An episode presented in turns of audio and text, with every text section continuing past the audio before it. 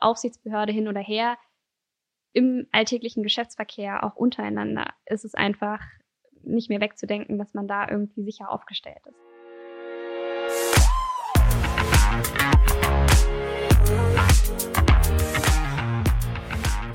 Willkommen bei der Extrameile, dem Podcast für Macher und Vordenker, die aktiv daran arbeiten, ihre Vision Wirklichkeit werden zu lassen und dabei Grenzen überwinden. Zu Gast habe ich heute Luisa Lippold, Co-Gründerin von RegPit und Juristin. Willkommen bei der Extrameile. Danke, dass ich hier sein darf.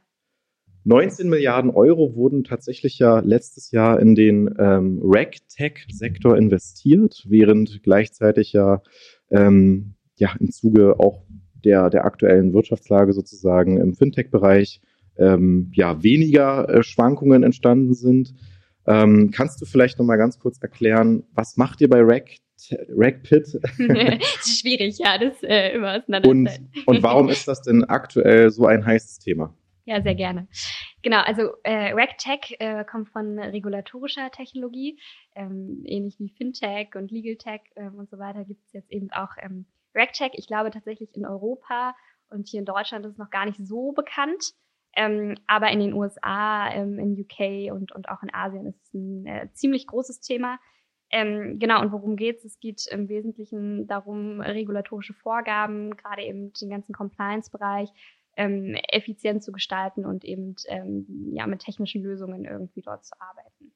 Ähm, ich, ich nehme mal ganz gerne ein Beispiel ähm, oder wir persönlich jetzt im, im, bei RegPit sind eben ähm, mit dem ganzen Bereich Geldwäsche, Compliance und Sanktionsmanagement ähm, betraut. Das machen wir dort. Ähm, und man kennt das Thema eigentlich stark aus dem Finanzsektor, also insbesondere von, von den Banken. Und dort ist es so, dass zum Beispiel die Deutsche Bank ähm, alleine eine Milliarde Euro im Jahr mittlerweile für Geldwäsche Compliance ausgibt. Die haben entsprechend viele Leute dort sitzen, die sich dem ganzen Thema annehmen. Und jetzt ist es aber so, dass nicht nur große Banken irgendwie sich gegen Geldwäscher schützen müssen und auch auf diese ganzen Sanktionsthemen, äh, die jetzt natürlich nochmal extrem äh, hervorgekommen sind in den letzten Jahren oder im letzten Jahr, ähm, dort schützen müssen, sondern es ist eben auch so, dass der ganze KMU-Markt ähm, sich dort eben gut aufstellen muss. Das heißt, über Rechtsanwaltskanzleien, ähm, Steuerberater, Wirtschaftsprüfer, Notare und Rechtsanwälte. Der Immobiliensektor ist natürlich auch extrem davon betroffen. Dann auch der Finanzsektor Light, nenne ich ihn immer, also Zahlungsdienstleistungsinstitute, ähm, Asset Manager, ähm, Güterhändler. Also der Bereich ist äh, denkbar groß, ähm, wo das Thema Geldwäsche Compliance eine Rolle spielt. Und jetzt fragt man sich dann vielleicht, okay, die Deutsche Bank gibt so viel Geld dafür aus, die haben so viele Leute da zu sitzen, wie soll das denn jetzt ein Unternehmen schaffen, äh, die vielleicht deutlich schlanker aufgestellt sind und gar kein Geld, gar keine Personalien für das Thema haben. Und äh, da setzen wir von RegPit an und haben eben ähm, eine Gesamtlösung geschaffen für den KMU-Markt, um dort eben wirklich ähm, compliant zu sein für die regulatorischen Anforderungen nach dem Geldwäschegesetz und nach den Sanktionen.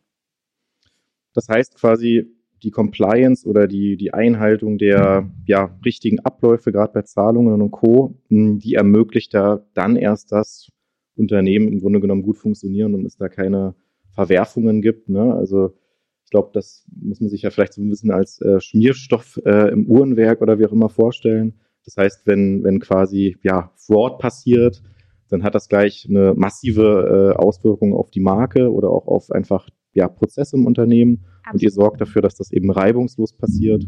Und genau. äh, ich habe ich hab das von äh, Terrorismusbekämpfung äh, ja. sogar gelesen. Ja, also das gehört auch dazu. Genau. Wahnsinn. Ja, genau. Das Geldwäschegesetz ähm, ja, adressiert alleine in, in Deutschland eine Million Unternehmen. Ähm, und darunter fällt auch eben Terrorismusfinanzierung, ganz genau. Die soll entsprechend auch ähm, bekämpft werden. Das heißt, wir befinden uns ja auch in einem präventiven Bereich ähm, also nicht in der Strafverfolgung, sondern Unternehmen sind eben angehalten, sich zu schützen vor eben potenziellen Geldwäschern ähm, oder eben Terrorismusfinanzierungsaktivitäten. Und es ist genau wie du sagst, es ähm, wirkt sich natürlich auf das ganze Unternehmen enorm aus.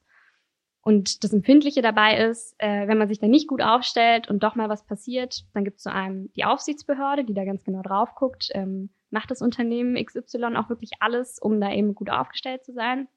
Und wenn nicht, dann ähm, gibt es mittlerweile enorme Sanktionen. Das sind Bußgelder, die da verhängt werden. Man kennt es aus dem Finanzsektor ganz stark. Ähm, da war viel in der Presse, was große Banken, ähm, auch Neobanken angeht mittlerweile. Ähm, aber auch andere Sanktionen, wie zum Beispiel ähm, bei einer Neobank äh, war das der Fall, dass dort ähm, Neukundengeschäft am Ende beschränkt wurde. Das heißt, die Bank mhm. durfte nur noch so und so viele neue Kunden aufnehmen, was natürlich für so eine Bank wahnsinnig empfindlich ist. Und ganz großer Punkt, wie du sagst, ist eben auch der Reputationsschaden, der damit entsteht. Wenn so ein Unternehmen erstmal im Zusammenhang mit Geldwäsche genannt wird, ähm, ist es meistens ähm, eher nicht so cool mhm. und auch gerade zum Beispiel bei den rechtsberatenden Berufen wirklich existenzvernichtend.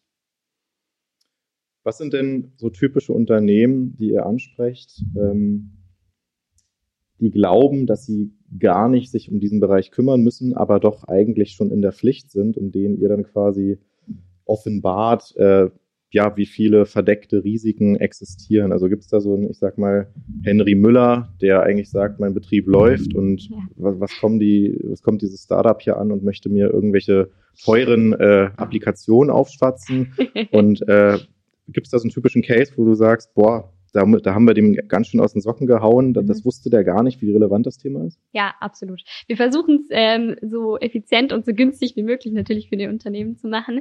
Ähm, das heißt, hoffentlich ist da nicht so eine große Hürde.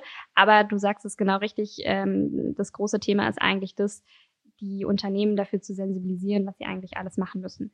Ich vergleiche das Thema immer so ein bisschen mit dem Datenschutz, ähm, was vor einigen Jahren dann irgendwie hochkam. Auf einmal war es ein Riesenthema, alle Unternehmen waren blank, alle mhm. hatten auch Angst, alle mussten sich gut aufstellen, um da keine ähm, Bußgelder ähm, zu riskieren oder auch eben Reputation war auch in dem Thema wieder ähm, groß ist. Das heißt, unsere Aufgabe ist es definitiv, in dem Markt jetzt da zu sensibilisieren. Wer ist genau so ein Beispielkunde oder so ein typischer Kunde, von dem du sagst, ähm, den haben wir aufgeweckt? Ähm, ein typischer Kunde, also ich glaube, im Immobiliensektor ist es wirklich äh, mhm. wahnsinnig schwierig, die Leute dafür zu sensibilisieren. Aber es kommt äh, schon auch stark, weil am Ende des Tages ähm, ist es, wie gesagt, so, die Aufsichtsbehörde kommt um die Ecke und sagt, ähm, hallo, ähm, lieber Immobilienmakler, habt ihr denn hier vorgesorgt? Habt Sogar ihr Makler. Beispiel, ja, mhm. Immobilienmakler, genau. Habt ihr eure Kunden identifiziert? Habt ihr ein Risikomanagement bei euch etabliert? Ähm, habt ihr, falls ihr einen Verdacht auf Geldwäsche oder Terrorismusfinanzierung äh, gesehen habt, habt ihr das gemeldet an eine entsprechende Behörde? Ähm, und es ist ein wahnsinniger Verwaltungsaufwand. Und in der Tat wissen die meisten Unternehmen, wenn sie das starten, gar nicht, was das alles bedeutet. Aber dadurch, dass es so ein empfindliches Thema ist, dass man immer mehr in der Presse auch dazu liest, es wird jetzt eine extra Bundesbehörde für das Thema eingerichtet, auch mhm. im Bereich Sanktionsmanagement, ähm, wächst die Sensibilität ähm, und wir schauen eben, dass wir die Unternehmen dann an, an der Stelle gut abholen, da auch schulen und dann wirklich sagen, wir unterstützen euch da alles einmal komplett aufzusetzen und so effizient wie möglich zu gestalten, damit ihr euch nicht mehr drum kümmern müsst, weil es ist nämlich gar nicht so banal, ähm, da alles richtig zu machen. Das glaube ich. Ähm, war dir denn schon von Anfang an bewusst, dass das so ein Trendbereich wird? Weil du hattest ja dein erstes Staatsexamen und dann dich bewusst dafür entschieden, nicht in eine Großkanzlei zu gehen, sondern ähm, mit deinem ähm, Kollegen quasi das Unternehmen zu gründen. Und ähm, was waren da so die ersten Impulse? Wie bist du auf den Gedanken gekommen? Ja, ähm, also das Thema äh, Geldwäscheprävention ist tatsächlich was, was man in der juristischen Ausbildung überhaupt nicht mitbekommt. Überhaupt nicht. Mhm. Eigentlich für sich genommen total absurd, weil gerade die Juristen ja am Ende des Tages auch als Anwälte zum Beispiel dann selbst verpflichtet sind, eben diese ganzen regulatorischen Vorgaben einzuhalten. Mhm. Ähm, tatsächlich ist es aber so, dass es kein Ausbildungsbestandteil ist, weder im ersten noch im zweiten Staatsexamen ähm, und nicht mal der Straftatbestand der Geldwäsche äh, teilweise da irgendwie durchgenommen wird. Das ist ein bisschen von Bundesland zu Bundesland ähm, unterschiedlich. Bei mir, ich habe in Mecklenburg-Vorpommern studiert, ähm, war es äh, kein essentieller Bestandteil. Ähm, das heißt, über das Studium kommt man da nicht so richtig rein und am Ende ist es, äh, wie so häufig, ähm, eigentlich durch einen großen Zufall passiert. Das heißt, ich habe ähm, in Kanzleien gearbeitet, auch in einem Beratungsunternehmen und bin dann zu dem Thema gekommen.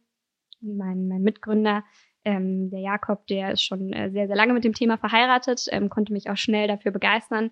Und je tiefer man dann irgendwie in die Materie eintaucht, desto mehr versteht man, was das für ein Riesenthema ist. Ähm, wie, ja, was für einen starken Impact das hat, wie wichtig das auch für unsere Gesellschaft ist. Und jetzt natürlich durch das ganze Sanktionsthema sind eigentlich zwei unterschiedliche Bereiche, aber prozesstechnisch auch gerade in den Unternehmen ähm, läuft es sehr, sehr häufig zusammen, dieses ganze Sanktionsmanagement ähm, und eben das Thema Geldwäscheprävention.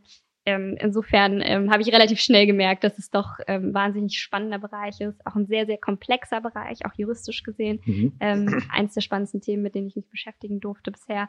Ähm, insofern hat es äh, schnell meine Begeisterung ähm, geweckt, würde ich sagen. Und dann war für mich auch ganz klar, es hilft jetzt nicht hier lange Gutachten zu schreiben, irgendwie als Rechtsanwalt über das Thema und dann im Unternehmen zu sagen, ja, also du müsstest theoretisch diese ganzen Sachen machen, du müsstest äh, eine Risikoanalyse schreiben, hm. du müsstest mehrere ähm, Richtlinien für dein Unternehmen aufsetzen, interne Sicherungsmaßnahmen etablieren, deine Mitarbeiter schulen, deine Kunden identifizieren und äh, überprüfen, ist es eine sanktionierte Person oder nicht, sondern das sind ja alles praktische Prozesse, die etabliert werden müssen. Das heißt, so ein Gutachten hilft niemandem.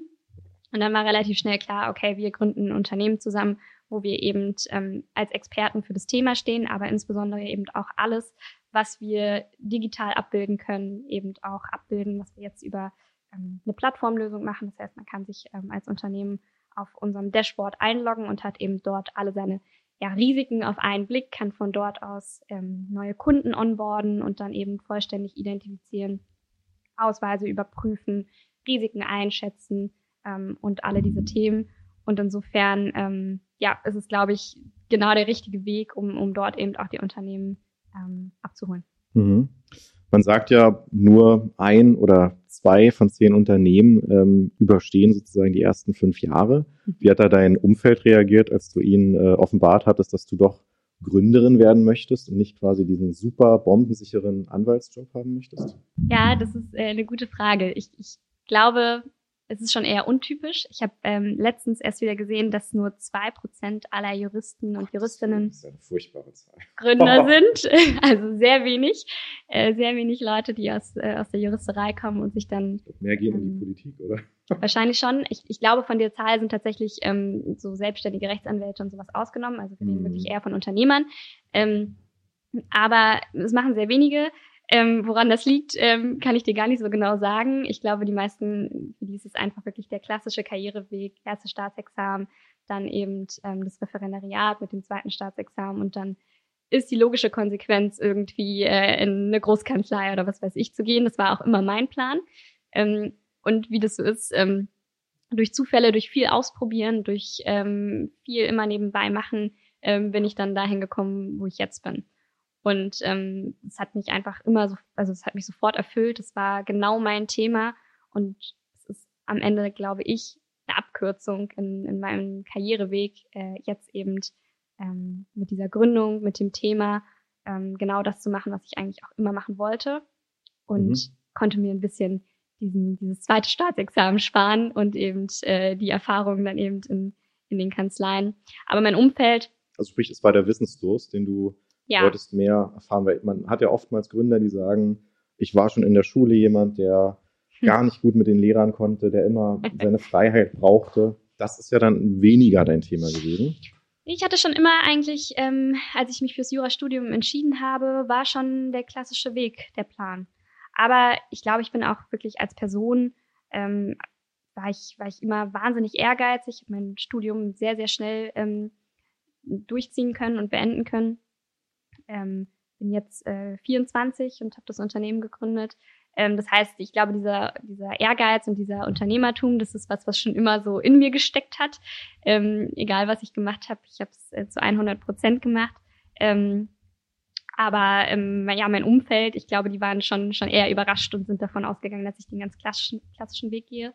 Ähm, und mittlerweile, wenn man sich dann so als Unternehmen etabliert und auch nach außen hin zeigen kann, dass es doch sehr erfolgreich ist, dass es wirklich auch funktioniert, dass wir super spannende Kunden haben aus allen Bereichen, dass wir sehr, sehr stark wachsen, dass wir ein tolles Produkt haben, dass es sehr angenommen wird, dann ähm, ja, freuen sich alle, findet es immer mehr Akzeptanz und sehen die meisten auch, dass es doch ein super cooler Weg ist, den ich jetzt da auch einschlagen konnte. Hm. hm. Was waren denn besonders überraschende ja, Fakten, Umstände, Erlebnisse, ähm, rund ja von der Gründungszeit, ähm, von denen du nicht gedacht hättest, dass sie auftreten oder die sich dann ganz anders gestaltet haben, als du dir das vorgestellt hattest? Ich glaube, da, da gibt es viele. Man stürzt sich da ja so rein ähm, in das äh, Unternehmerdasein. Ähm, es gibt ganz viele erste Male, es gibt ganz viele Sachen, die man vorher nie gemacht hat. Ich meine, du kennst es äh, im Zweifel auch, wenn man so ein Unternehmen aufbaut. Ähm, aber es ist nämlich auch genau das, was mich immer so ja, interessiert hat und wo ich immer wieder gemerkt habe, da, ähm, da bin ich auch einfach gut drin, ähm, mir die Dinge irgendwie selbst anzueignen. Ähm, ja, und am Ende des Tages, ich, ich glaube, es fängt wirklich bei, bei den banalsten Sachen an, wie gründe ich ein Unternehmen. Jetzt bin ich Juristin, aber beim mhm. Notar war ich vorher auch noch nicht und habe auch keinen Gesellschaftsvertrag aufgesetzt, ähm, habe keine Steuernummer beantragt irgendwo. Es fängt bei ganz, ganz kleinen Sachen an und so ist die Lernkurve jeden Tag extrem hoch. Auch immer ein bisschen eine Überforderung, aber das muss auch sein. Ähm, und insofern, ähm, ja, macht es mir schon, schon sehr, sehr viel Spaß. Ich bin froh, dass ich das so machen darf und auch schon in so jungen Jahren auch das gefunden habe, was mir wirklich, äh, was mir wirklich liegt und wofür ich brenne. Hm. Dann habe ich drei kurze Fragen, die äh, sind sicherlich auch spannend. Ähm, Fahrrad oder Auto? Ähm, Auto tatsächlich. Ich habe ähm, in Greifswald gelebt und bin lange mit dem Fahrrad gefahren dort immer in der Studentenstadt mhm. ähm, und finde es jetzt aber auch ganz toll, irgendwie ähm, mal wieder äh, mit dem Auto irgendwie überall hinzukommen und nicht bei Wind und Wetter. Ähm, genau, da den langen Weg sehen. Vier Tage Woche oder Wochenendarbeit? Bei mir persönlich äh, wahrscheinlich eher Wochenendarbeit, aber ich finde die vier Tage Woche äh, eine wichtige Debatte. Mal schauen, wie sich das entwickelt. Und würdest du lieber nochmal gründen oder das erste Staatsexamen nochmal schreiben wollen? Oh, auf jeden Fall lieber nochmal neu gründen. Das Staatsexamen ähm, macht so mittelmäßig viel Spaß. Ich hm. ähm, ja, habe das, äh, glaube ich, ganz gut gemeistert, aber es ist schon eine sehr intensive Zeit mit sehr viel Selbstzweifeln auch. Und ähm, ja, insofern lieber nochmal gründen. Das ist auch ein gutes Statement. Okay. Ähm, dann hast du selber ja auch den, äh, ich glaube, Legal Tech Stammtisch mit äh, gegründet. Das heißt, du engagierst dich auch dafür, dass eben generell die Szene, die ja wahrscheinlich noch relativ klein ist in Deutschland, äh, weiter wächst. Ähm, wir eine Agentur hatten hier auch einige Kunden aus dem beispielsweise Flugrechtbereich. Da gab es ja früher einen größeren Hype. Ähm, oder auch mit Anwälten zu tun, die natürlich einfachste Dokumente versuchen zu automatisieren. Ähm, was erkennst du denn da aktuell in der Szene für Trends? Hat beispielsweise, jetzt ganz blöd gefragt, ChatGPT irgendwie eine Auswirkung oder ähm, ja, wo ist sozusagen der, der Puls der Zeit? Ich glaube, die ganze Digitalisierung des Rechtsmarkts ist schon auf jeden Fall ein Riesenthema. Wir sehen es auch immer mehr auch an, an den Berufsbildern, die sich da entwickeln. Ähm, das heißt, auch, auch in der Anwaltschaft oder es ist generell vielleicht auch nicht mehr ähm, super typisch. Es gibt viele Leute, die auch nur ein erstes Examen machen und dann viel mehr auch ähnlichen Bereichen, wie ich jetzt arbeite, zwischen ähm, ja, Entwicklern, also zwischen wirklich ähm, ja, Informatikern zusammen eben ähm, mit anderen Experten aus Bereichen. Das heißt, es entwickeln sich wirklich viele neue ähm, Berufsbilder an, an Schnittstellen. Das ist was, was ich auf jeden Fall ähm, mhm. sehe, ähm, was ich super spannend finde und, und ganz, ganz wichtig. Ähm, und natürlich so Themen wie ChatGPT, ähm, mischen die Szene unfassbar auf, auf jeden Fall. Es mhm. gibt wahnsinnig viele Debatten ähm, darüber, wie weit die Anwaltschaft sich jetzt abschafft. Und ganz extreme Themen werden da auf, äh, aufgenommen natürlich auch. Aber ich glaube, dass ähm, es auch viele Tools auf dem Markt gibt, ähm, die sich eben das zu eigen machen und eben auch wirklich in der Anwaltschaft ähm, wirklich Themen voranbringen. Und gerade die Anwaltschaft oder die, die Digitalisierung der, des Rechtsmarktes, ähm, ich glaube, da gibt es noch viel zu tun gibt äh, wahnsinnig viele Kanzleien, die da ähm, ja bisher äh, kaum was gemacht haben, nicht gut aufgestellt sind. Mhm. Dabei schafft es wahnsinnig viele Effizienzen und ich glaube, es ist auch zwingend notwendig, um eben ähm, ja da mithalten zu können. Und ist die Neugier oder die Angst größer? Also bei mir persönlich definitiv die Neugier. Bei der Anwaltschaft, ich glaube, da ist die Angst ähm, schon eine Rolle, mhm. spielt schon eine große Rolle. Mhm. Ähm, ja, also ich, wir sehen das selber auch, auch mit Dragpit und, und unserer Lösung, dass die Anwaltschaft schon ähm, nicht die einfachste Zielgruppe ist. Sie ist für uns eine wahnsinnig wichtige Zielgruppe auch, ähm, dort anzugehen und dort anzusetzen. Und ich glaube auch mit dem Thema, was wir haben, Geldwäsche-Compliance, da musst du Prozesse schaffen, die müssen digitalisiert werden. Es gibt wahnsinnig viele Anwälte oder Kanzleien, die nicht mal ihre Mandanten irgendwie digital erfassen, sondern in irgendeiner Akte halt wirklich noch im Schrank ähm, abstellen, Mittlerweile kommt man da aber so schnell an seine Grenzen, wie soll ich denn erkennen, ob ich jetzt eine sanktionierte Person berate oder nicht? Und ich darf es nicht. Ja? Mhm. Ähm, wie soll ich dann irgendwie erkennen, äh, ob es ein sanktioniertes Unternehmen ist oder ähnliches? Weil es sind mittlerweile so viele, die auf solchen Sanktionslisten stehen. Und wenn ich das nicht in irgendeiner Datenbank drin habe, wo ich das regelmäßig gegenchecken kann, auch durch mehrere Unternehmensebenen und Strukturen ähm, hinaus, Beteiligungsebenen, dann habe ich dort keine Chance, mhm. äh, das ernsthaft in Angriff zu nehmen. Insofern glaube ich, dass wir da einen wahnsinnig starken Hebel haben, auch wirklich in die Digitalisierung reinzugehen ähm, und dort eben anzufangen. Und alles, was dann zum Thema KI und so weiter kommt, ist wahrscheinlich der nächste Schritt. Ähm, da muss man noch mal ein bisschen früher ansetzen, ja. Also das bedeutet eigentlich, Unternehmen müssen sich so oder so auf mehr Regulatorik einstellen und die, ja, die Notwendigkeit, sich mit dem Thema auseinanderzusetzen, wird dann eher größer. Definitiv. Wie, wie machen das andere Länder im Vergleich? Ist, ich sag mal, ist Großbritannien uns da voraus oder Frankreich? Oder gibt es da Trends, von denen du sagen würdest, die werden hier bald überschwappen? Oder sind wir selber schon relativ federführend? Also ich glaube, im regulatorischen Bereich, also wirklich auch in diesem RegTech-Bereich, ähm, passiert schon viel in UK, auch in den USA, wo das gerade rüberschwappt, auch das Thema äh, für sich genommen. Man sieht es auch ganz stark dann wieder in der Startup und in dieser ganzen ähm, VC-Finanzierungswelt, dass mhm. wirklich Fonds aufgesetzt werden, die wirklich das ganze Thema RegTech ähm, jetzt sukzessiv angehen. Ähm, insofern, glaube ich, passiert da schon mehr und ich freue mich, dass es jetzt gerade hier ankommt, weil es einfach ein Riesenbereich ist, wo man ganz viel machen kann, wo man so viele Effizienzen schaffen kann, wo man so viel Verwaltungsarbeit ähm, wirklich äh, reduzieren kann auf ein absolutes Minimum und das Ganze am Ende effizient gestaltet und eben auch sicher und compliant. Und am Ende ist das Ziel ja auch, ähm, das Thema nervt immer viele, Compliance kann ich auch total verstehen. Ähm, aber das Ziel ist ja wirklich, sich als Unternehmen sicher und gut aufzustellen. Und am Ende Aufsichtsbehörde hin oder her, im alltäglichen Geschäftsverkehr, auch untereinander, ist es einfach nicht mehr wegzudenken, dass man da irgendwie sicher aufgestellt ist. Das fängt mhm. mit IT-Security-Themen an, äh, das fängt mit Datenschutz an. Es geht jetzt ganz stark in das Thema eben auch Geldwäsche-Compliance. Die Banken wollen, dass ihre Kunden, gerade eben Geschäftskunden oder insbesondere Geschäftskunden, da gut aufgestellt sind, sonst kriegen sie kein Konto. Ja, ähm, jetzt habt ihr euch ja schon auch als Startup, würdet ihr euch als Startup bezeichnen? Ja, ich glaube, wir sind ein äh, eher konservatives Startup, vielleicht ja. dann doch auch in dem Bereich, in dem wir uns bewegen. Wir haben uns auch bis, bis jetzt ähm, gebootstrapped. Ähm, hm.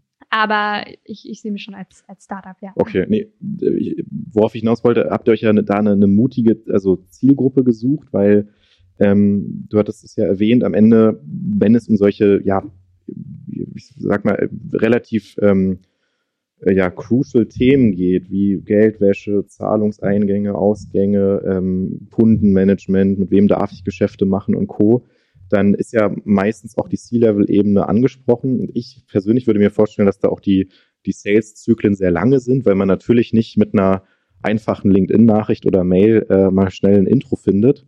Und ähm, ihr sicherlich ja auch ähm, ja erstmal ein Vertrauen schaffen müsst, warum ihr der richtige Ansprechpartner seid und nicht vielleicht eine Großkanzlei mit 100 Mitarbeitern. Ja, ähm, also insofern, ähm, wie löst ihr das auf oder, oder was ist eure Argumentation? Warum sollte man sich eher mit RackPit auseinandersetzen als mit ja vielleicht größeren Anbietern? Mhm.